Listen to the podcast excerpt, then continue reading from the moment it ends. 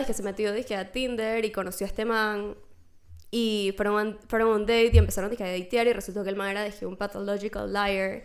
Y le mintió dije, demasiado de su vida, de cosas que le iba a dar, o sea, dije, la hizo ver como 200 casas, dije, tours de 200 casas para comprarle.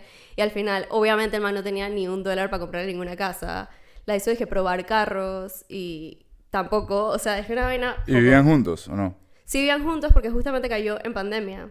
¿Pero la casa estaba cool o Entonces- estaba en una tragedia No, porque vivían en la casa de ella. O sea, él Ah. es un contexto de que, sabes, que es largo.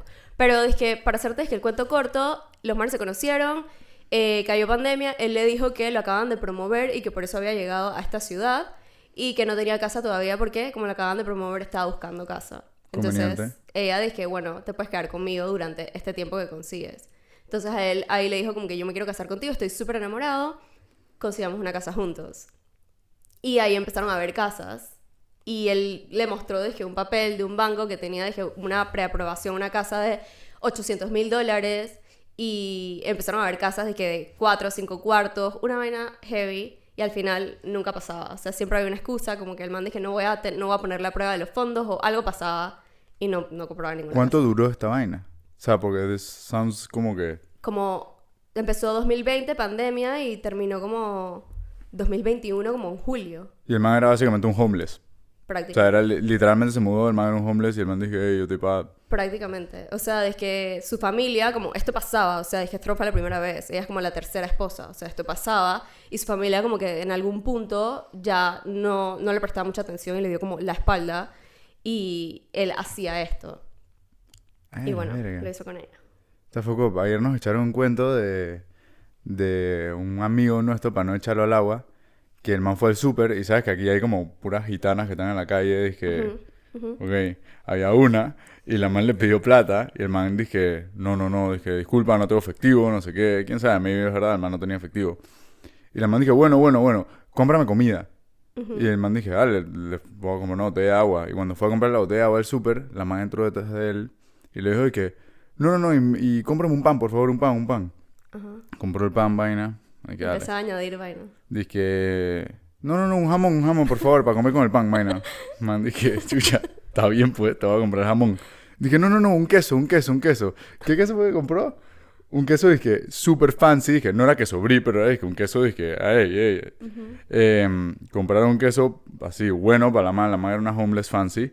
Y por último, la madre le dice, dije, oye, pero disculpe, señor, es que tengo dos hijas y necesito pañales, no sé qué. Y el man dice, chucha de tu madre. Dale, pues, te voy a comprar los, pañales. Compra los pañales y dice que la man dice, toda agradecida, vaina. Creo que le pidió otra vaina más después. El man no, hermana, ya, ya, ya. Fue a pagar 40 euros. Bueno, 40 para que euros. que este amigo no es el primer amigo que conoces que le pasó Ajá. esto. O sea, sería tu segundo amigo, porque a Sebas le pasó exactamente lo mismo en Panamá, pero Sebastián pagó como 80 dólares. ¿Qué o sea, no fueron enfermo? 50 euros. Pero fue de que literal, la misma situación le pidió que hacerle un mini super y el man fue a hacer el mini super y resultó ser que un super del mes. O sea, que una cosa grande. Brother, pero al final del día este man fue a la caja y el, el de la caja le dijo, que no te recomiendo hacer esto más nunca, esa señora no tiene hijos y todo lo que te pidió lo va a revender. Wow. O sea, la man es una homeless con cabeza, por lo menos, que no hay muchos. Y la man... Sí, sí, sí, sí. La man tiene un skin para escamear gente. Y quién sabe cuántos huevos agarra con esa vaina al día. Exacto. Una caga, deberían meterlos presos a todos, yo digo. Pero... La man debería tener su tiendita y todo. Entonces, esa vaina es un mindset que se genera, dije, siendo homeless. Dije, tienes que sobrevivir y No. empezar a ser un hijo de puta. No, no creo. O sea, porque es diferente. Las dos historias son completamente distintas. O sea, ella lo hace como que, bueno, para venderlo y generar ingresos de esto, él lo hace más, o sea, el otro tipo lo hacía más por una satisfacción emocional. De, de digo, al final te pones a analizar esto y este tipo de, de- de personas y te das cuenta que al final, en el relato de ella, porque al final no tienes el relato de él tampoco, pero te das cuenta que probablemente sea una persona con un trastorno de personalidad narcisista que le gustaba que ella lo viera con admiración. Al final, una persona que te va a comprar una casa, que te va a comprar un carro, te genera como este sentimiento de te admiro o estás haciendo algo bueno por mí y ese es como que lo que pasaba en esta situación, pues. Yo aprendí hace poquito que, no sé si es verdad, pero pedirle favores a la gente hace que esa persona que está haciendo el favor te quiera más. Porque siente como un tipo de commitment contigo de que yo no estaría haciendo este tipo de cosas si no me cayeras bien. Si no fueras mi amigo, si no fueras mi pareja, no sé qué vaina. Y me parece heavy porque siento que es counterintuitive. Ya, un poco, pero... Digo, tiene sentido y, no solo desde ese punto de que te hago un favor, te quiero un poco más, sino que todo tiene que ver con qué, me genera, qué sentimiento me genera lo que haces por mí o lo que... Sí, lo que haces por mí o lo que yo hago que hagas por mí. O sea, porque puede ser un tema de que si yo reacciono de tal manera, tú me cuidas. Y, y, como que, no sé cómo explicarlo, pero va variando como que esta reacción emocional que tú tengas, dependiendo de lo que yo hago para que tú tengas esa reacción emocional. No sé si me explico. I get it. I get it. Una pregunta. En tu día a día, están me han preguntado, están en Abuco. Tú puedes separar, dije, psicoanalizar a la gente versus, o sea, es que si tú estás hablando con alguien, tú no estás en el back of your mind pensando, dije, este man puede tener esta vaina, o este man es así porque tal vaina, o este man, o solamente estás... Yo creo que te pasa mucho al principio, o sea, como que al inicio de la carrera, que obviamente estás en este de este mindset de soy psicóloga, de que esto es lo que hago, estás como que con ese pensamiento un poco mágico de yo puedo hacer esto, porque sé hacerlo, pero al final como que cuando va pasando el tiempo vas entendiendo que en verdad por algo te pagan. Y si no te pagan en un día a día, entonces no lo hagas como que porque sí. Entonces como que ya este chip cambia. O sea, entiendes que una cosa es consultorio, otra cosa es tu vida normal y acá en la vida normal en verdad no puedes andar así por la vida. Claro, y tampoco puedes prestar tanta atención, por lo menos yo no puedo prestar atención nunca, estar pensando cada vez que estoy hablando con alguien, dije, ¿por qué me está diciendo esto? Exacto. porque, te, porque te vuelves loco. Exacto, literalmente te vuelves loco, no puedes estar con ese pensamiento. Y lo mismo en consulta también, o sea, al final tú vas a consulta y tienes a tus pacientes y todo, pero no puedes quedarte en un pensamiento porque te lo llevas a la casa y entonces se vuelve un problema tuyo. O sea, tienes que saber dividirlo y es súper importante y por eso tienes que durante el proceso de ser psicólogo ir a terapia para que estas cosas no te pasen. O sea, los psicólogos también tienen psicólogos. Totalmente. 100%. 100%. Casi que obligado. Claro, casi que obligado. O sea, no solo tienes que ir a terapia tú, porque al, final todo el mundo tiene cosas y a todo el mundo le pasan cosas y puede haber cosas de tus pacientes que te resuenan demasiado y sea como que, bueno, en mi historia familiar esto existe y por eso me suena un poquito más. No solo por ese lado, sino porque también hay momentos en que, no sé si puedo decir palabras sucias, pero bueno, puta, no sabes qué hacer. O sea, como que es heavy, tengo este paciente, no sé qué carajo hacer y tienes un supervisor.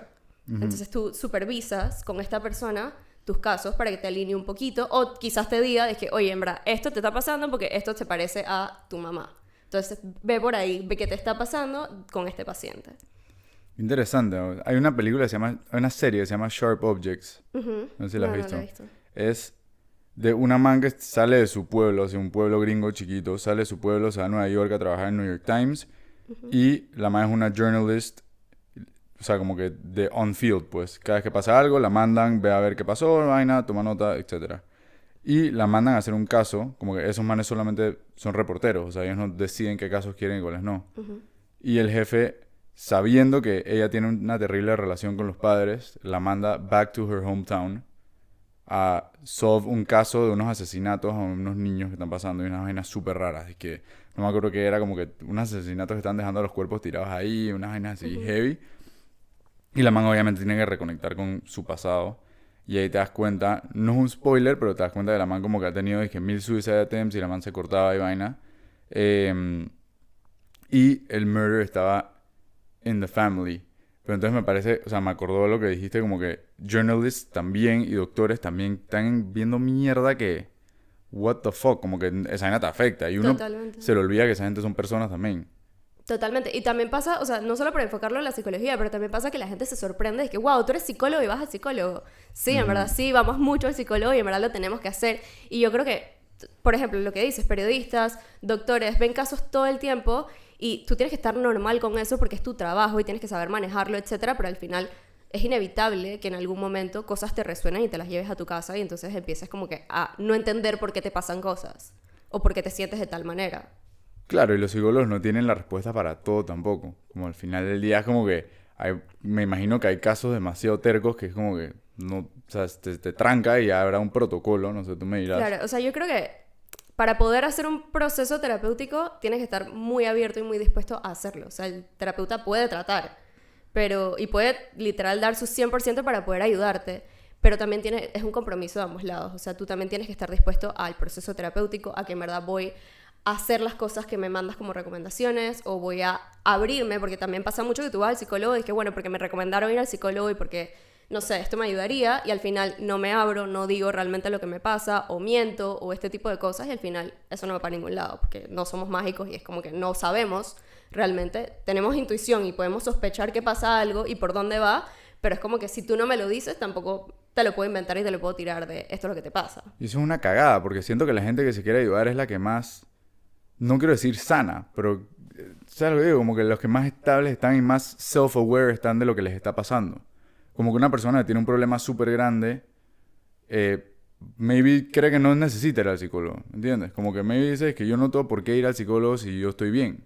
No solo eso, sino también es que, por lo que yo creo que estoy bien, o también mucho por qué van a decir de mí. O sea, es que si yo, a ver, yo creo que hoy por hoy ya no se ve tanto, pero antes se veía muchísimo que ir al psicólogo es una debilidad. O sea, como que si yo voy al psicólogo es que estoy loco, algo me pasa, no estoy bien.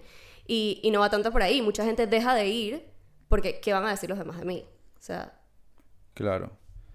He escuchado tanto de la gente que para de ir, pero sí la gente que se rehúsa a ir o dismisses un poco la psicología como que no, manes no, ¿qué van a saber ellos de mí? Exacto. que ellos no conocen mi vida, no importa cuánto yo les hable, como que ellos no viven en mi casa, no saben lo que yo paso por... O sea, siento que, que hay mucho de eso también.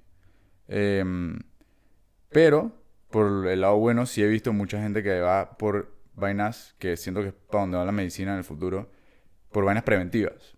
ujú, Como que no me pasa nada grave, ujú, tengo problemas como todo el mundo, pero igual voy. exacto. Para dejar las vainas en check, pues. Exacto, es que digo, es de todos los ámbitos, o sea, es preventivo, es si te está pasando algo, o es si, si ya identificaste pero no estás sabiendo manejarlo, o sea, un montón de cosas que en verdad es que te pueden ayudar en tus herramientas de- del día a día. Y básicamente es eso, darte herramientas que te ayuden con lo que te está pasando. O sea, al final yo por lo menos cuando entré a la carrera yo pensaba, y me pasaba mucho en la escuela, como que siempre que alguna amiga tenía un tema yo decía, es que bueno, yo te doy un consejo, yo estoy ahí, yo tal, y mis amigas me decían, es que es súper buena aconsejando, debería ser psicóloga. Y luego te das cuenta que en verdad lo, que, lo último que hace un psicólogo es aconsejar. O sea, el psicólogo no aconseja de que- del todo.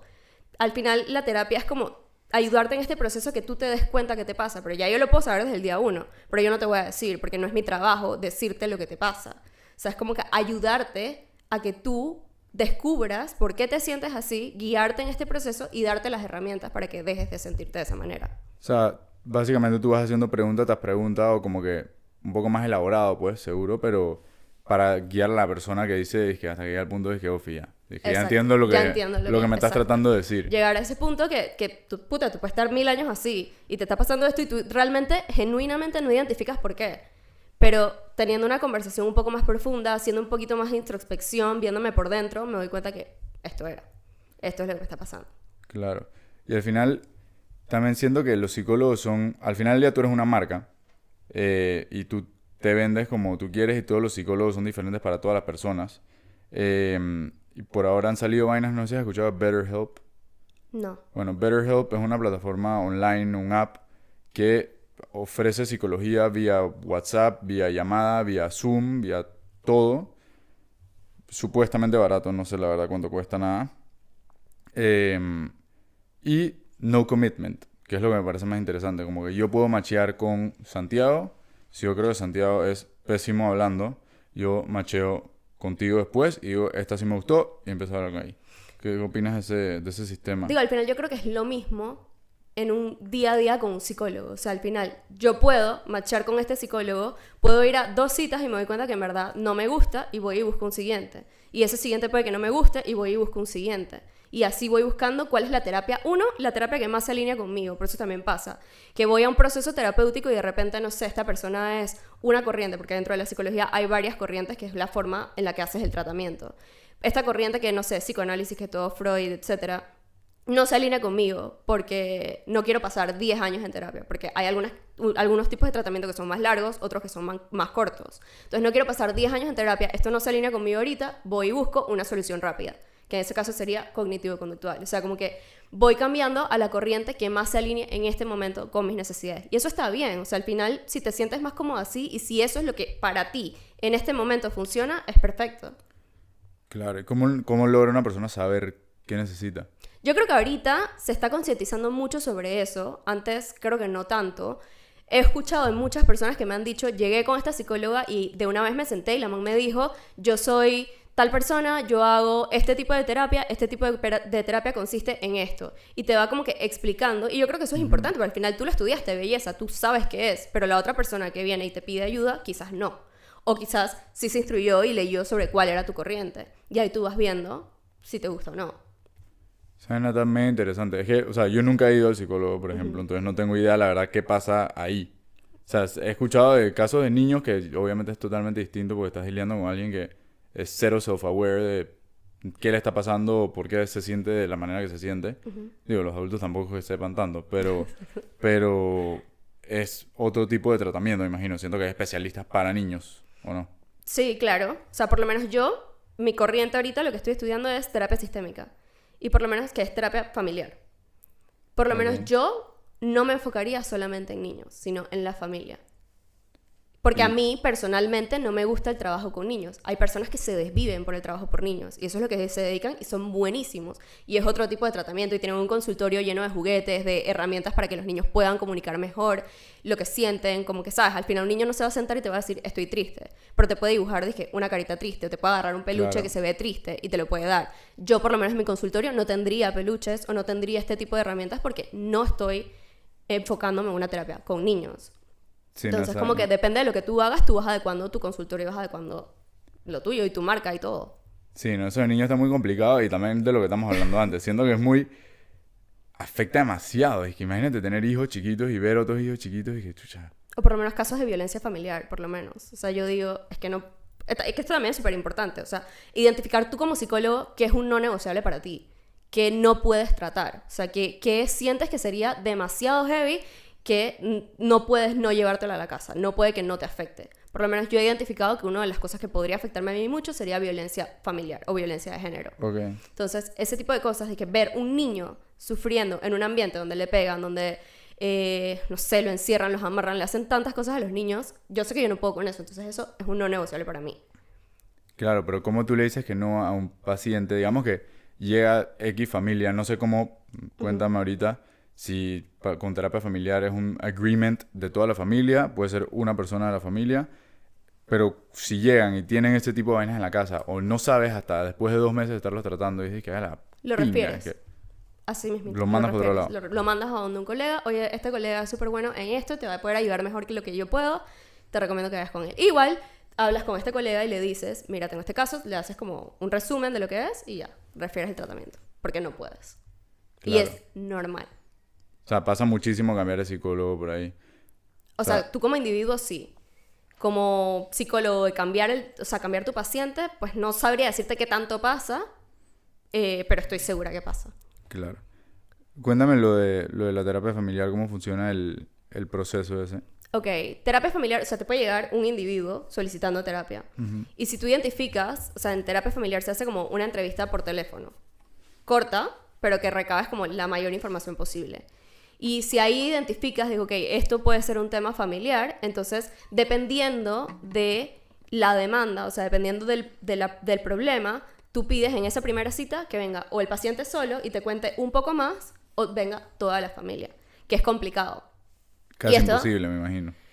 O sea, a Mm. menos que sea una familia que como que todos están de acuerdo que Pasa, deberían ir. pero pasa. O sea, aunque suene extraño, pasa. Y puede pasar también que te llegue cuatro miembros de la familia y el quinto dice que no y no llega. Claro. Pero es como un poco negociar con esta familia y entender que esto no es para que vengamos aquí a discutir o esto no es para que ah, escoja- escojamos un, lado, pues. O sea, al final eso es la terapia familiar. Ve a la familia como un síntoma, o sea, como el problema en general está en la familia.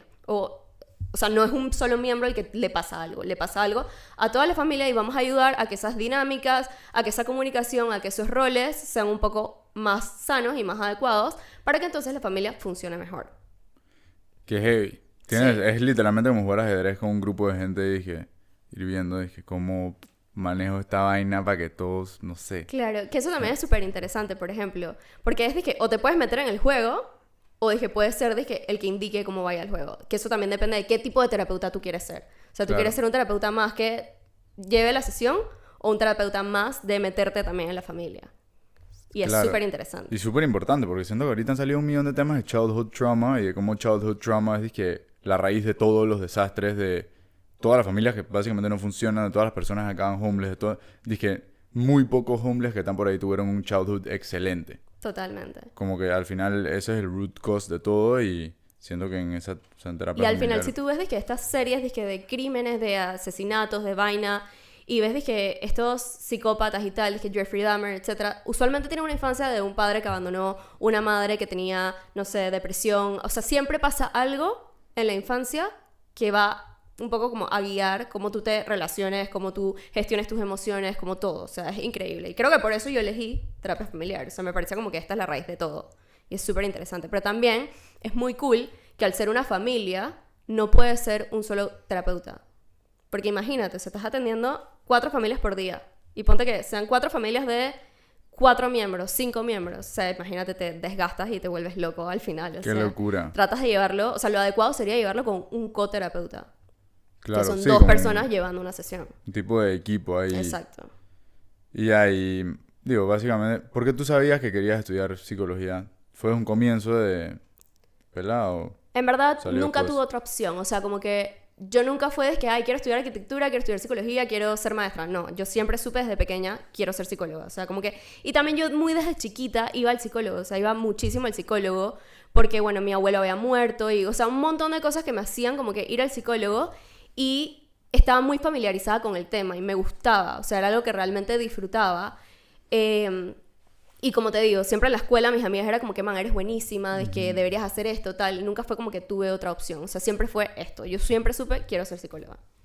Está cool, te salió fácil esa. Mm, Un O poco. sea, yo, yo, sí, no, al final es un, no es un curse, porque obviamente como que estás haciendo un trabajo que alguien tiene que hacer eh, al final del día y no mucha gente, nadie quiere hacer. Como que estás ayudando a gente que muchas veces no se quiere ayudar. Como Sí, que es difícil. Deep down sí, y quieren ir y saben que tienen algo, pero no, quieren dar ese first step. Sí, Por es eso siento que difícil. también el marketing de un psicólogo es, es importante, man. Dije, no es un tema que he escuchado mucho hablar, pero cómo tú te diferencias de los otros psicólogos, cómo tú convences a la gente que vaya, cómo haces que la psicología no se vea como una medicina y que se vea como algo cool. Como algo como Exacto. que Total. quiero como- ir. Como algo cool. Y creo que eso ahorita, y, y es importante, y es un poco como, como de lo que tú haces también, del tema de cómo te vendes como, como psicólogo. Y ahorita ves en las redes sociales una infinidad de videos de psicólogos tratando de venderse, de explicarte cosas, pero también ves un par que son un poco peligrosos, porque dicen más información de la que deberíamos dar. Entonces viene un paciente y te llega a la consulta de que, oye, vi esto en TikTok y yo creo que yo tengo esto, esto y esto porque me pasa esto, esto y esto. Y tengo apego ansioso y mi novio tiene apego evitativo y mi novio tiene apego evitativo y entonces por eso es que nos peleamos todo el tiempo. Entonces es como que, ¿para qué viniste? O sea, si ya tú sabes todo, ¿para qué viniste? Y, es getting- peligroso. claro, you end up getting a lot of people que solamente se la pasan diciendo, que chucha, ¿será que...? O sea, empiezan a usar los términos como que, ah, esta man yo creo que es bipolar, brother. Exacto. Dije, esta man Exacto. se, se cabrió una vez porque me comí sus papitas y yo creo que soy bipolar, ah, porque antes eso estaba feliz. O sea, men, Es peligrosísimo. serio, dije. Y es peligrosísimo. Que por lo menos cuando vi esto de Resetiza que hablamos al inicio, yo terminé esta serie de 52 capítulos, que fueron 8 horas en total. yo creo que tú deberías al psicólogo por ver 52 capítulos. Totalmente, te lo juro. Y yo termino y terminó brava. O sea, literal terminé es que genuinamente brava. Estaba enojada porque yo dije, esto es súper peligroso. Porque entonces ahora viene Dalian y ve esta vaina y sale de que Camila es una mentirosa patológica. Y, no. O sea, es que no. Y es Escucha, una vez- peligroso. Una vez un primo mío me dijo que él se había encontrado a Bill Gates en un ski lift. Fucking mentiroso. No, te lo juro. Yo no entiendo. Y conozco mucha gente que es así, pero no sé cuál es la diferencia de patológico. O sea, un mentiroso patológico es porque es mientes sin darte cuenta, como que mientes por diversión. O cuál es el, el term. No, no es por diversión. Yo creo que al inicio tú sabes que estás mintiendo. O sea, se cree que al inicio Ajá. sabes que estás mintiendo, pero esta mentira escala tanto que ya tú pierdes el control de tu mentira. O sea, es- pierdes el control completamente y la historia ya empieza que a variar y ya de que la cosa se empieza que a confundir y ahí es que nos damos cuenta de que efectivamente es mentira. Pero al final es el beneficio que obtienes de esa mentira. Ok, aquí dice, la mitomanía es una patología por la cual una persona tiende a mentir de forma compulsiva e irrefrenable. O sea, de ir Ajá, no lo controlan. lo que Exacto, va acabas de decir. escalando y pierdes el control. Zoología fantástica se puede relacionar con los trastornos de personalidad y comportamiento. Sí, porque, o sea, Verga. una persona de que mitomana no sería un trastorno. La mitomanía no es un trastorno, es un síntoma de un trastorno de personalidad. Que un trastorno de personalidad puede ser de que narcisista. Por ejemplo, eh, que ese es el más, más fácil para explicarlo. Un narcisista te va a mentir porque quiere que eh, lo reconozcas, porque quiere que lo admires, etc. Entonces va a empezar de que yo me encontré a Bill Gates. Yo tengo de que 200 mil dólares en mi cuenta todos los días. Y eso es porque me estás admirando, porque wow, este man, qué increíble. O sea, de que se encontró a Bill Gates, tiene demasiada plata, tiene, o sea, empiezas a crear una admiración en base a eso. Entonces estoy viendo que todo el mundo está reaccionando positivamente a lo que estoy haciendo, entonces me invento otra cosa, porque ¿por qué no? Si todo el mundo está reaccionando bien. Pero no es para genuinamente dañar al otro o para divertirme. Es porque quizás ese sentimiento de admiración en mi vida o en mi niñez nunca lo tuve de parte de mis papás. Entonces lo estoy teniendo ahora y se siente bien y quiero seguir haciéndolo. Claro. Y sí, eso es básicamente lo que dije, attention seeking behavior, pero lo llevas a un nivel extremo. Ya. Como que la gente que simplemente quiere llamar la atención con todo y por todo. Y al final les dije, bro, este man es un pendejo. Sea que lo hagan gastando plata, sea que lo hagan haciendo... Todos tenemos mil ejemplos de gente que, que es así. Eh, pero nunca te preguntas como que por qué es así. Y eso es otra cosa que estaba hablando con Camila hace poco, que es que cuando tú te juzgas a ti mismo, lo culpas en factores externos versus cuando culpas a otras personas, como que, chucha, ese man siempre llega tarde, ese man dice que no hace las tareas, vaina, siempre dices que ese man es un vago. Como que es culpa de él, no es culpa de nada alrededor de él. Exacto. Dije, puta, el man no tiene plata para el bus, brother, el man tiene que caminar una hora a la clase. Nunca se te ocurre, pero cuando es contigo nunca es culpa tuya. Exacto. Y eso es súper interesante. Usualmente no vemos las razones que tiene el otro porque es mucho más fácil señalar. Y yo creo que esto es un poco de, de- lo que deberíamos hacer los psicólogos hoy en día. O sea, un poco concientizar de que en verdad hay otros factores, hay otras cosas que existen y, y un poco como que el mundo no gira alrededor tuyo. O sea, la gente no hace las cosas para joderte a ti. Te lo prometo que yo no me desperté hoy para joderte y decir que voy a llegar tarde a este lugar y perjudicarte a ti y cambiarte todos los planes. O sea, no funciona así. Entonces, como que tratar de ver eso desde un punto de, de vista un poco más empático y no tanto egocéntrico y egoísta de se trata de mí. Porque al final tú culpas porque es un poco más fácil darle una razón desde el punto de vista de que tú eres un vago porque me estás haciendo a mí cambiarme todos mis planes y no te importa conmigo y estás llegando tarde. Claro, y simplemente ahí algo que dijiste, me sonó que vas- los seres humanos no les gusta en ningún sentido no saber por qué algo está pasando. Como que es un, eh, no se puede. O sea, entonces todo el mundo crea su coping mechanism diferente. Me está pasando por esto, me está pasando por esto, y todo el mundo se agarra a una cosa diferente. Para no decir, dije, religión o grupos como que... O sea, hasta equipos de deporte, literal. Total. Como que you need something to fucking make a community out of y que te dé ciertas respuestas o te distraiga de es- ese no saber. Total. Siento que es, es algo que pasa mucho ahorita. em, y bueno, me imagino que siempre. Nada más que ahora como combinado con el fact de que no podemos prestar atención. O sea, el fact de que alguien escu- escuche este podcast por una hora, a mí me parece increíble. Total, te están dedicando una hora de su día. O sea, me parece increíble. Cuando la gente ve TikToks de 3, 5 segundos y si no les gustan los primeros 2 segundos lo quita. O sea, eso me parece lo más loco. Es como que... Poder captar la atención de una persona tan fácil. O sea, dije, en- ok, te agarré cinco segundos, ya te quedaste conmigo. O sea, esa vaina es súper difícil. Claro, y poder, poder pensarlo como que qué te está pasando en el cerebro. Dice que cada vez que tú miras una vaina y la quitas, y miras la vaina y la quitas. Como que cómo vamos a poder competir con eso que en dos, tres años ya no se está pudiendo, ¿me entiendes? Y hay videos de que de niños chiquitos con un iPad en una mano y un celular en la otra mano, swipeando los dos TikToks para ver cuál le da más risa. Y es como que, bro, you're fucking crazy, bro. Es que Total. no puedes, no, eso no se puede, bro. Total. Dije, Y ya también dije, están aprendiendo de esa manera. O sea, dije, un niño aprende demasiado fácil con videos de YouTube. Y dije, en un salón de clases esto puede ser difícil, pero aprendo muy rápido, dije, con un video, un video de YouTube, por la voz, por, por la- el fondo que tenga, por el sonido, por, o sea, por, por todo. O sea, es increíble.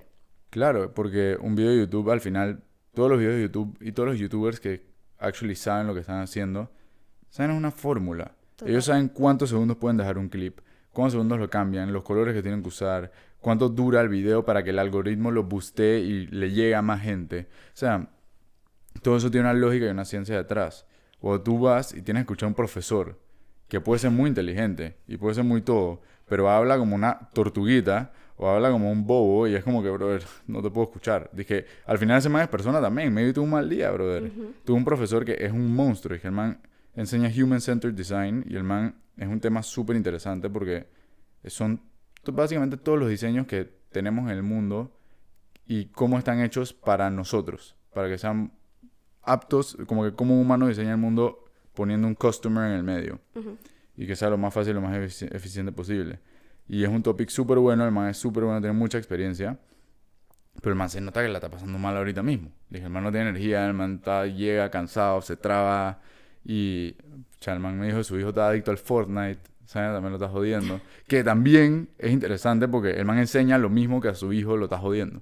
Ya. Como que, como un videojuego te puede adictar tanto a algo que no, no puedes dejarlo, brother. El man está adicto como si fuera una droga y el man no puede parar de jugar. Bueno, al final, digo, no es lo mismo, pero al final un poco pasa también con los niños. Un- me acuerdo un- una vez en la universidad que una profesora dijo que Chuck E. Cheese era como ir al casino para un niño.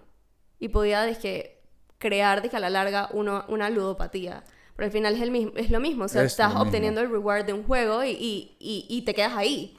Y sea un videojuego, sea ir a Chuck E. Sea, dije, un, cualquier cosa. O sea, dije, es, es heavy. Tú pones un slot machine de un casino al lado de Candy Crush y es exactamente lo mismo. Literal. Es exactamente lo mismo, nada más que en una compras, no sé, crédito, candy, no sé qué compras en uno, y en el otro Ganas plata. ganas o pierdes plata. a una, de una manera, creo que lo estaba hablando contigo, Constante, de una manera irregular, que no es que ganas, pierdes, ganas, pierdes, ganas, pierdes. Ganas, pierdes, pierdes, pierdes, ganas, ganas, pierdes, pierdes, ganas. Entonces eso es como que siempre quieres Más. ese ganar de nuevo porque nunca sabes cuándo va a venir. Y como dijo mi tío Larry en uno de estos episodios, dice que es lo mismo básicamente con, con el mundo de los conciertos y eventos así, que parece totalmente unrelated, pero es el mismo cosa en el cerebro. Me fue bien en este, me fue mal en los siguientes tres, pero no puedo parar. Entonces sacar plata donde sea, Porque sé que eventualmente va a venir el que me vaya bien. porque el próximo me va a ir bien a mí, no al próximo que, que se sentó en la mesa, ¿me entiendes? Pero... mm, Y siento que es lo mismo con texting como mujeres, pues. O sea, como que you text someone, la man te contesta una vez, y de la nada te gustea por una semana, y de la nada aparece nuevo, y ya estás hooked, brother. Tú tienes que seguir viendo cómo hace para que la man te conteste y te estás volviendo loco. Literal, O sea, literalmente. Si la man te contestara todos los miércoles, es diferente. Tú Y sabes digo, que el también mucha llega. gente lo hace de estrategia también. Dijo, ok, lo voy a dejar en sin tanto tiempo porque yo sé que va a estar ahí. Si lo dejo en sin tantos días, me va a estar esperando. O de repente, si no le estoy prestando tanta atención, me va a buscar. O sea, Sí. es una... Esa vaina está crazy. Vaina está crazy. Los hombres también lo hacen porque los. Totalmente, totalmente. O sea, yo creo que al final es de que la naturaleza humana, o sea, de que yo creo que le pasa a todo el mundo. Yo no sé si es naturaleza humana o qué. Yo creo que es un poco locura. Dije, dije no, ¿te gusta? Dije, "Cha, no le contestes. Literal. Dije, no le contestes porque si tú no le contestas, o sea, la man va a estar ahí Y hoy, esperando. hoy, yo creo que este pensamiento ca- está cambiando, pero yo me acuerdo cuando yo estaba chiquita, que era de que en la escuela un niño te molesta y las profesoras te decían de que es que le gustas. Ajá. Es que no funciona así, o sea, de que no funciona así. Sí, ¿ah? Puta, qué foco. Me acuerdo de que a mi hijo le gustaban manes y dije, chucha, pero verdad me gusta vaina, la man era una man buena. Y dije, cha, pero tú no puedes ser la perra de esa man. Dije, no le contestes, brother. Quédate ahí frío, ¿no? El man rascándose la cabeza pensando vaina. Y al final, puta, a veces funciona, a veces no, pero it's fucking sick. Literal. Como que tú deberías hacer lo que quieras hacer. Dije, si yo siento que quiero escribir, le puedo escribir. Pero volvemos al mismo, lo mismo que te decía ahorita, o sea, es qué van a pensar de mí, o sea, es que, que si la estoy persiguiendo todo el día, esta mamá va a pensar que soy un intenso. Mientras que dije, si le escribo o la- si, si la ignoro, perdón, de repente va a pensar que no le interesó tanto y ella se va a interesar un poco más por mí. O sea, es literal pensar qué va a pensar el otro de mí. Sí, es como creando como...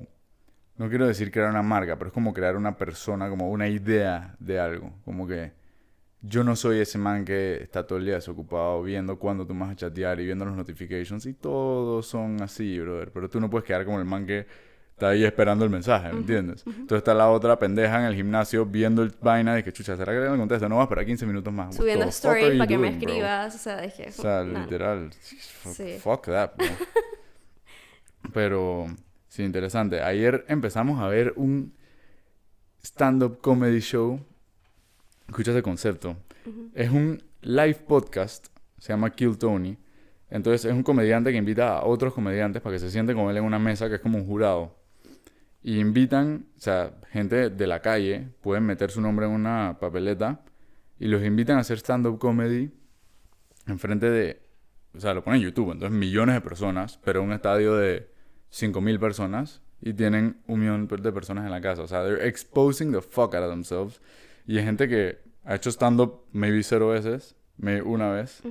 Y es la vaina más foco del mundo, porque tú ves como comediantes profesionales le dan un minuto a esta gente que basically they bomb, dice que hablan por un minuto, cero risas, cero risas, solo silencios y nadie dice nada. Y el man, el comediante, bueno, acaba de le dice, dije, eso es as bad as it fucking gets. Dije, eso es lo peor que yo he escuchado en toda mi vida. Y tú ves como los manes solo tiemblan, empiezan a sudar, de que chucha madre, es que yo no sé qué hice, dije, es que yo pensé que eso solamente no iba a salir en la papeleta, vaina. Pero al final, I admire them guys, porque, hey, lo que tú estás diciendo es que todo el mundo se está preocupando y que qué van a decir de mí, estos manes les valió, brother. La cagaron, pero les valió. Total, yo siempre le digo a Santi que una de las cosas que yo en genuinamente admiro, porque creo que es tan difícil hacer reír a un público, es de que stand-up comedy, o sea, pararte ahí al frente y ser gracioso y que en verdad tu chiste conecte con esta persona y se ría, es totalmente difícil. Y también como que el sentimiento de que en verdad nadie se rió y esto está en silencio y no sé qué voy a decir, o sea, como que, ¿qué hago? O sea, te pones en una posición tan vulnerable que es muy complicado. O sea, a mí me parece súper complicado. No, tú me dijiste, o sea, a ti no te molesta presentar ni hablar en público. No. Pero es heavy, el cambio que tú ves en alguien es como si se lo quisieran comer. Dije, literalmente tú ves a alguien presentando y tú los manes sienten que todo el mundo está como que quiero que la cagues. Y él, nadie quiere que la cagues, brother. Es lo peor del mundo estar en una fucking audiencia escuchando a un man que está haciendo una vaina terrible, pasando pena. Entonces tú empiezas a pasar pena con él porque es como que puta, solo para de hacer lo que estás empatizas un poco de que man, te, estás eh, poniendo. solo para, brother. Y. Mm, Pero también yo digo como que, man, al final nos preocupamos tanto. Dije, dando una charla o hablando en público y al final la única persona que domina el tema eres tú. La única persona que se lo sabe eres tú. O sea, el resto que está ahí sentado no sabe qué carajo tú vas a decir. Entonces es que eso debería hacerte sentir full seguro, pero al final si te equivocas, el único que lo va a saber eres tú. Ellos no saben que te estás equivocando. Sí, a mí me gusta hablar de vainas como creativas, improvisadas, porque siento que me viene más rápido. Como que siempre estoy pensando en cosas que puedo decir y siempre como que algo se me ocurre en el momento. Pero cuando tengo que hablar de, que de la independencia de Panamá y que en el 1903 no sé qué vaina, y o sea, Amador, vaina, no, no puedo. O sea, como que tengo que ver la presentación, como que siento que se me va a olvidar. Pero si es mío, no se, no se me puede olvidar porque no existe, ¿entiendes? Como que it's just, como que va a existir, ¿entiendes? También dije, yo, yo por lo menos cuando yo voy a dar una charla o voy a hablar en público de algo, yo trato de usar lo menos posible de que una presentación. Porque el tener una presentación o tener de que la herramienta ahí te va a hacer ver lo que tienes ahí. Entonces vas a estar viendo todo el tiempo cuando te estás equivocando. Entonces es como que no, pues en verdad te lo sabes, fluye y trata de ver lo menos posible esta herramienta. Y fluye mejor, sale mejor. Sí, también ayuda mucho que la herramienta no tenga tanto texto. Exacto. O sea, no sé en tu caso. O sea, me dije tres bullet points máximo. Tres bullet points máximo, fotos, vainas así, porque si te equivocas no está en la enfrente tuyo. No está frente. Que he visto que le ha pasado a mucha gente que en clases mías que presentan y dicen que fue 62% y en la vaina dice que 70 en grande, en bold. O sea, así que hermano, just turn around. Exacto. Pero pero sí, eso es un tema que poca gente sufre. Y pues porque también no lo practican. Porque, no sé, en las escuelas de Panamá, por lo menos en la mía, eh, no te evaluaban por presentar. Porque era algo tan que te ponía tan nervioso como peladito que siento que las maestras les daba cosa. Puta, me escuela demasiado. Nosotros, o sea, teníamos dije, una profesora de español que la man, ponte que este era el salón, la man nos pegaba a todos contra la pared. Y con ella el tema era leer dije, una, una novela y hacía que el conversatorio, que el conversatorio era el examen. Entonces el conversatorio era que tú te pegaras a la pared y entonces iba uno por uno. Dice que Daniel, ¿en qué año nació? Dice que, yo no sé, Ana, que salía en el libro. Dice que Ana Karenina nos leímos. Man, la man nos hizo dice, un conversatorio de Ana Karenina, que es esta novela rusa horrible. ¿Qué libro de mierda? Es horrible. Hay 40 páginas de ese libro de un man cortando hierba. seguidos. Y los nombres y todo, dice que era Focop. Y era que todo el mundo pasándola mal y al final era de que, ok, tú te toca, no te la sabes, listo, el siguiente la misma pregunta. Y era una humillación al frente de todo el mundo. Y era de que tres preguntas, solamente tenías el chance de responder tres preguntas en todo el conversatorio. Y si no te la sabías, bueno, ganaste uno, listo, o sea, si, y vas al siguiente. Y nosotros, obviamente, porque ya al final lo agarramos de joda, le pusimos de que el pelotón del fusilamiento, porque literal era de que nos van a fusilar haciéndonos preguntas que puede que te sepas o no y vas a pasar pena, 100%, porque es al frente de todo el mundo. Yo me acuerdo en la escuela, lo más parecido que tuvimos era de que los dictados, ¿no? Se hacían dictados. Qué cagada esa vaina. Párate enfrente del salón y dime cómo se dice la cómo se deletrea la palabra habitación. Es que, "Uh, o sea, es imposible que te diga cómo se dice habitación ahora mismo, profesora Frederick. Pero además de eso, Balboa era muy como en esos temas era relajoso. Era como que me voy a voltear y voy a decir lo que sea y vaina y no me voy a preocupar. Y era como ese feeling de peladito como que me vale verga. Pero no, no te vale verga, en verdad te Obvio. estás haciendo pupú, has ido a cagar tres veces en la última media hora y no puedes con tu vida porque estás demasiado nervioso, pero me vale verga. Yo soy muy culpa, ¿sabes? O sea, no me importa. y mm, es, era demasiado común que, que pasaba y nadie, no me acuerdo de nadie. Siendo las mujeres un poco mejor presentando porque hablaban un poco más. Y los hombres como que nos juzgábamos más entre nosotros, entonces todo el mundo se ponía más nervioso y valía más verga. Y llegas acá y me di cuenta que todos los filipinos son unos monstruos hablando público. ¿En verdad? Pero unos monstruos. Porque desde niños se los ponen como es, es algo serio. De que tú llegas y tú puedes ser fucking Steve Jobs, pero si tú das una presentación como una, un sped que no puede hablar y estás temblando y estás escupiendo y babeando el micrófono, brother, tú no, no puedes vender un iPhone. O 100%. sea, no puedes vender una pluma. 100%. Em, pero sí, siento que viene de como que elementary school education es muy importante y siento que el sistema en Panamá está un poco flawed. Totalmente, yo creo que en verdad hay materias que son completamente innecesarias. Por ejemplo, yo que estudié en la USMA, entro a la USMA y vuelvo a dar español. O sea, de verdad, ¿a, qué, a mí de qué me sirve? Español, dije gramática. Ajá, a mí de qué me sirve estudiar español en la universidad para mi carrera. O sea, dije, llevo haciendo esto toda mi vida en primaria, secundaria, que voy a llegar a la universidad a dar esto mismo. O historia, historia de Panamá. Y, o sea, di historia de Panamá, di historia de Panamá con, rela- con relaciones con Estados Unidos. O sea, ¿eso de qué me servía? Dije, en la carrera, de nada. De nada. O sea, a mí tú, nadie va a llegar mañana y me va a evaluar dije, de historia de Panamá. O sea, eso no va a pasar. Entonces, como que yo siento que en Panamá tenemos materias muy X que le ponen demasiada atención cuando en verdad deberías desarrollar materias que son un poco más para la vida. O sea, dije, enséñame a vender, enséñame a gestionar mi dinero, enséñame otras cosas. claro. En vez de enseñarme dije, cosas que, a ver, en este momento para mí no hace mucho sentido que formen parte de un currículo escolar. Claro. Eh, tú meterías un curso de, digamos, por ejemplo, de psicología en un curso... Yo por lo menos di psicología en la escuela. ¿Serio? Yo di una materia entera de psicología en la escuela en quinto año. Y obviamente esto también O sea, me ayudó. como 17. Sí, tenía, obviamente no lo podíamos dar antes, era no, muchos no lo iban a entender.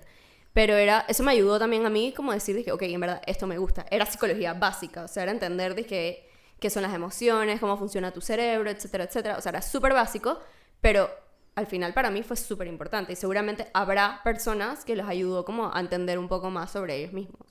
Siento que es mega importante. Es súper O importante. sea, nosotros lo más parecido que tuvimos fue que teníamos que lectures y que sex talks. Y tuvimos como cuatro nada más. Y eh, nos los pusieron muy pelados. O sea, estábamos como en noveno. O sea, Mm, Noveno teníamos que como 15 15 años. años, Ajá. 14, 15, 14 años, 14, 15 años. O sea, tus hormonas están de que a flor de piel. y separaban a los hombres de las mujeres. Entonces dije, a los hombres les hablaban de vainas de mujeres, dije sí, que si ven a sus amigas yendo al baño, no les pregunten qué van a hacer, porque pueden estar sangrando.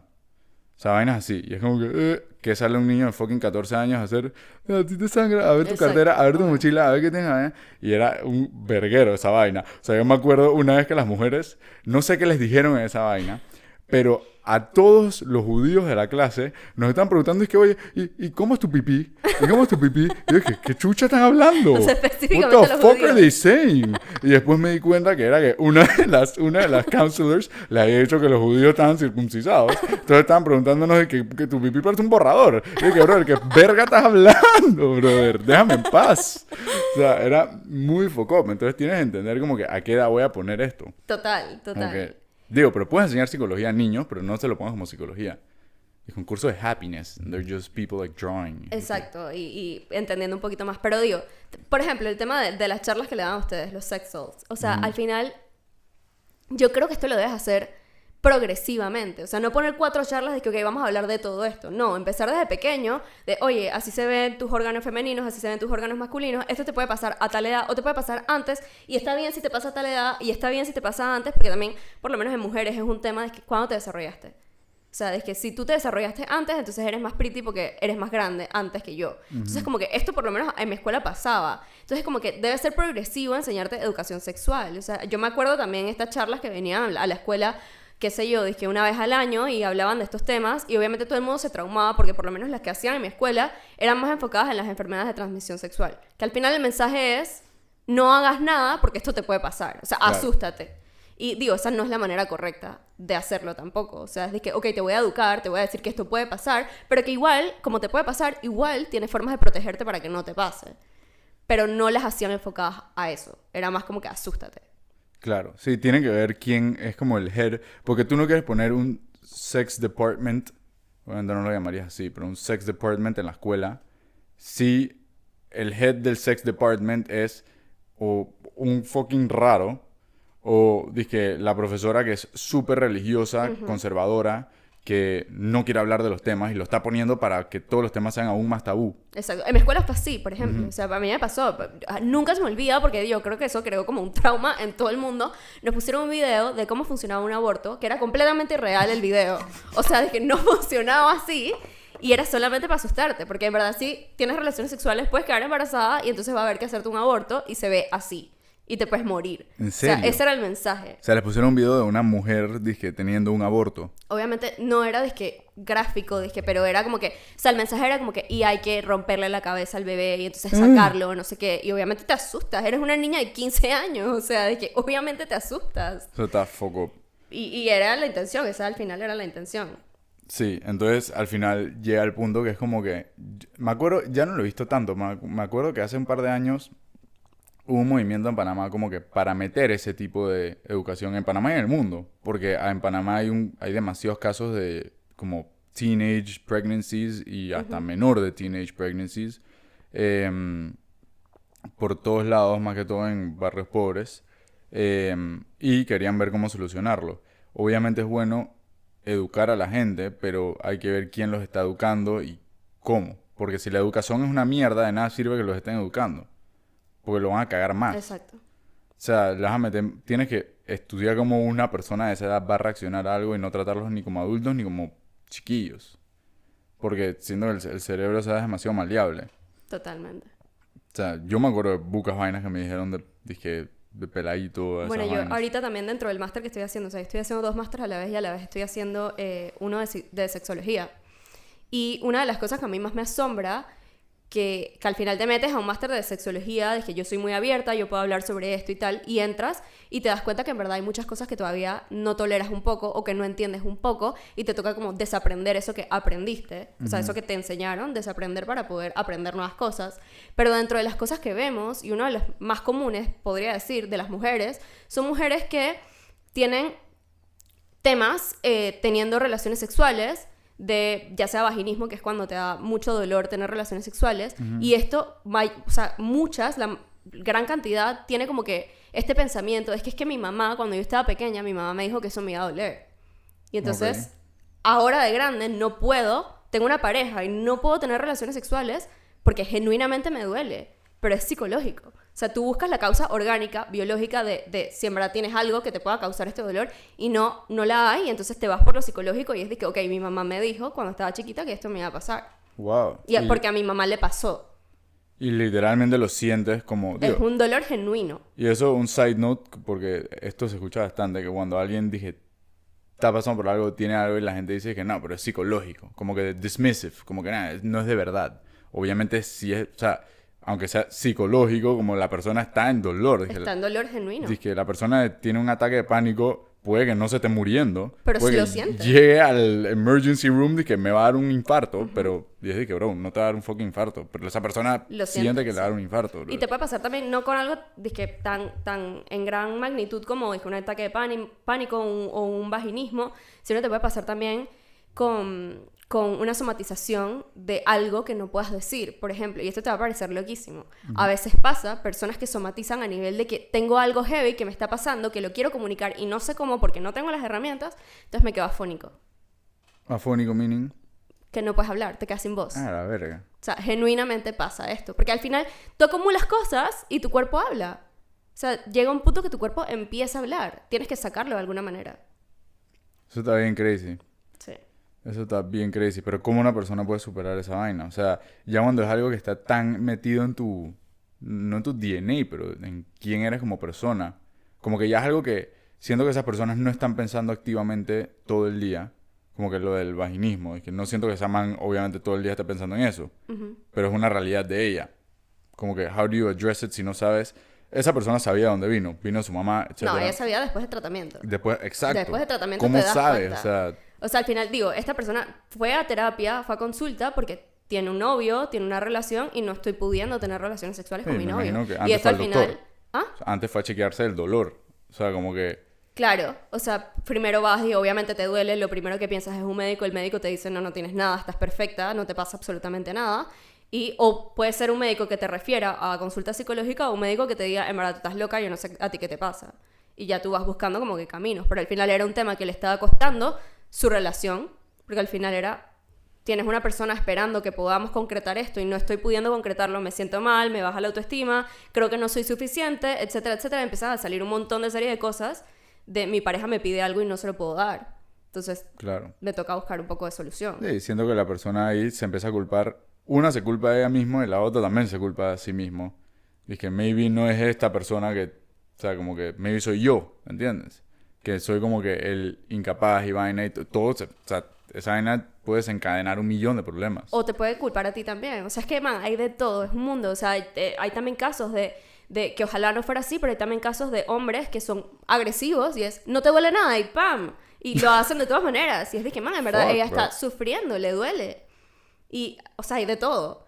Y entonces también empiezan es que las conductas compensatorias, que es de, ok, si no te puedo dar esto, entonces te doy esto. Entonces empiezan conductas compensatorias que al final ninguno de los dos está disfrutando. Claro. Sí, y, ahí vienen los social norms que estamos hablando, como que hay que hacerlo porque todos mis amigos también lo están haciendo y como que es la edad para estarlo haciendo y eso enreda la cabeza de mucha gente también. Totalmente. Y- Como que de ahí sale la raíz de todo. Totalmente, o sea, y, y, y o por un lado no lo puedo hacer porque me duele y entonces mis amigas cuando vamos a tomarnos los tragos todas están hablando de esto y yo me tengo que quedar callada y me da ansiedad o prefiero no ir porque están hablando sobre esto o me voy, etcétera, entonces empiezo a decir, ok, ya no estoy saliendo porque sé que es un tema, en la edad que tengo es un tema que la gente lo va a hablar. Entonces ya interfiere no solo con mi vida en pareja, sino con mi vida social también. Claro. Sí, no, esa vaina se mete en todo. O sea, no hay, pro- no hay vaina que puedas, es que es muy difícil y siento que esta vaina un poco unrelated, pero viendo lo que muchos otros deportistas y jugadores admiraban de Tom Brady, todos decían que lo que más admiraban era de cómo el man podía dejar los problemas de su matrimonio, los problemas de su casa y de sus hijos y de su divorcio y toda esa vaina en la casa y man era otra persona totalmente ahí. Y siempre la misma persona en las prácticas, la misma persona en los juegos. Y tú sentías que el man no tenía más nada pasando en su vida. Y siento que eso es algo que mucha gente tiene que obligarse a hacer hoy en día. Porque es como que no puedo, o sea, que siempre me está pasando algo. No puedo ir a parquear con mis amigos y estar mal tripeado siempre. Y estar siempre. Hay gente que can do it better y worse, pues. Mm, Por un lado puede ser funcional, pero por el otro imagínate qué cansón. Tengo que estar viviendo una doble vida en todos los momentos de mi vida. Qué, Oh. qué agotador, o sea. Exactamente. O sea, es algo que mucha gente, que la lo ideal es no tener que hacerlo y poder ir a un psicólogo y como que treat it y todo. Pero mucha gente ni siquiera sabe que el psicólogo is the way to go. Como que para ti sabes porque tú estás del otro lado. Claro. Pero mucha gente no ve eso como algo ni siquiera psicológico. O sea, como que hay un par de steps antes como que a dónde va. Y ahí entra como que el, Lo preventivo. lo preventivo, literal. Como que educarte. que, que- ¿A dónde voy si este es el sentimiento que tengo en la cabeza? O si no sé qué tengo, o sea, simplemente algo me está pasando, no tengo sentimientos en mi cabeza, puede pasar también, ¿qué hago? Y, y no tanto, o sea, al final también es un espacio seguro donde tú puedes hablar de cualquier cosa, o sea, de, de verdad de cualquier cosa, de que hoy voy a salir y en verdad me vi al espejo y en verdad es que, que prefiero no salir porque es que no me veo bonita, o sea, de cualquier cosa. Y, Claro. y es súper enriquecedor al final. Sí. Sí, siento que ese tema, o sea, lo físico le pasa, por lo menos las mujeres lo expresan mucho más. Eh, y causa mil otros problemas de que alimenticios y vainas así. Y es muy difícil ver, como que pasa mucho que tú ves una foto tuya hace tres años y tú no la veías así en el momento, ¿me entiendes? Y no hay manera de verla así en el momento. Como que tú la ves, acá tomas la foto y you don't see the fucking truth. Dice que yo veo fotos mías en college y yo dije que I was a fucking fat fuck. Dice que estaba más gordo de lo que pensaba. Yo pensaba que estaba cool vaina, que chucha me está haciendo la barba, porque tiene la barba, parecía un zurradero, parecía la torre esa, el, el del back, que tiene la vaina, la vaina esa para la patineta. Que me hacía la barba así, o sea, what the fuck was I doing? Porque yo pensaba que eso se veía cool. O sea, parecía un fucking mexicano. Pero y después las ves y es como que, ok, ya, es que entiendo que esa no, no se ve bien. Pero no necesitas a alguien que te ayude a ver eso sin ser grosero ni herirte en el camino. Exacto. ¿Entiendes? Que al final te pueden hacer más daño. Totalmente, totalmente. Y quizás no sale hoy, pero sale mañana o pasado y, y, y empiezas a los 22 años a tener temas de cuando tenías 15. Y es de que no lo entiendo. Claro. Sí, eso ya ahí es mucho más tough de eso. De... O sea, para ustedes es mucho más tough de sacar, dije, el problema que esta persona tuvo hace ocho años, que fue lo que llevó a esto. Sí, pero por ejemplo hay psicólogos que por el tipo de corriente que tienen, eso no es relevante. Y es, te doy una, si te doy una solución para lo que te está pasando ahorita. Y funciona también y me ayuda a tener una vida más plena en este momento porque me estás dando solución a cómo me estoy sintiendo ahorita. Y no te parece relevante lo que me pasó hace tanto tiempo. O sea, depende, como te digo, hay corrientes, depende de lo que tú busques también. Tú, hay gente que genuinamente quiere saber por qué me siento así, qué pasó en mi vida que me hace que yo me sienta así. Como es mi caso, por ejemplo, yo siempre busco como que darle solución a las cosas de entender por qué me estoy sintiendo así para que esto no se repita más adelante. Y hay otras personas que es, en verdad, quiero dejar de sentirme así en este momento. O sea, quiero que esto sea una solución rápida. Claro.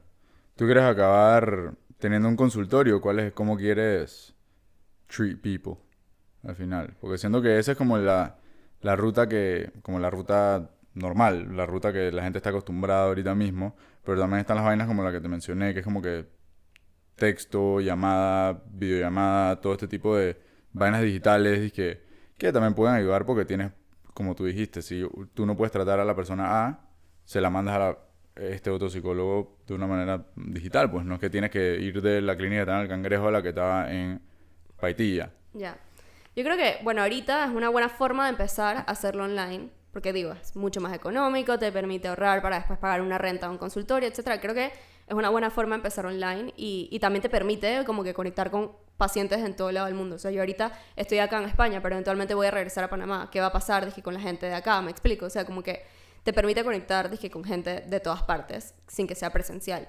Pero más adelante, creo que sí me gustaría tener un consultorio, como que es lo que le estoy apuntando. Claro. Tener un consultorio.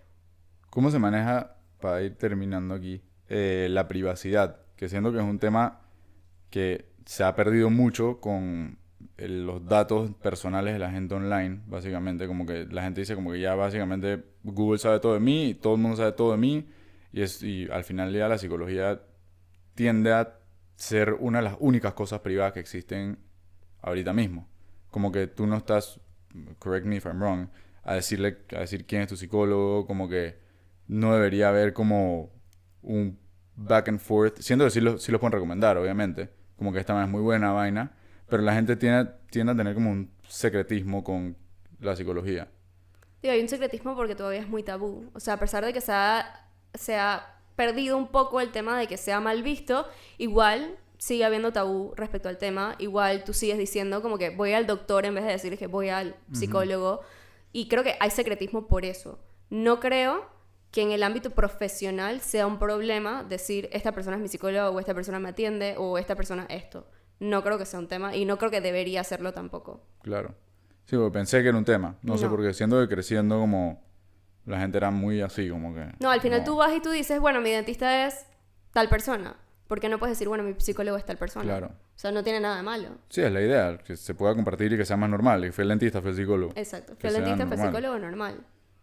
Está bueno, está bueno. Pero bueno, buen talk. Exactly an hour. Thank you for coming. Ya tú estuviste, puta, para el primer episodio. Estás aquí. Visiting. Y para el que grabé con Santiago de NFL también. No, debería ya formar parte del equipo. De sí, sí. First time talking. Así que muy cool. Thank you for coming.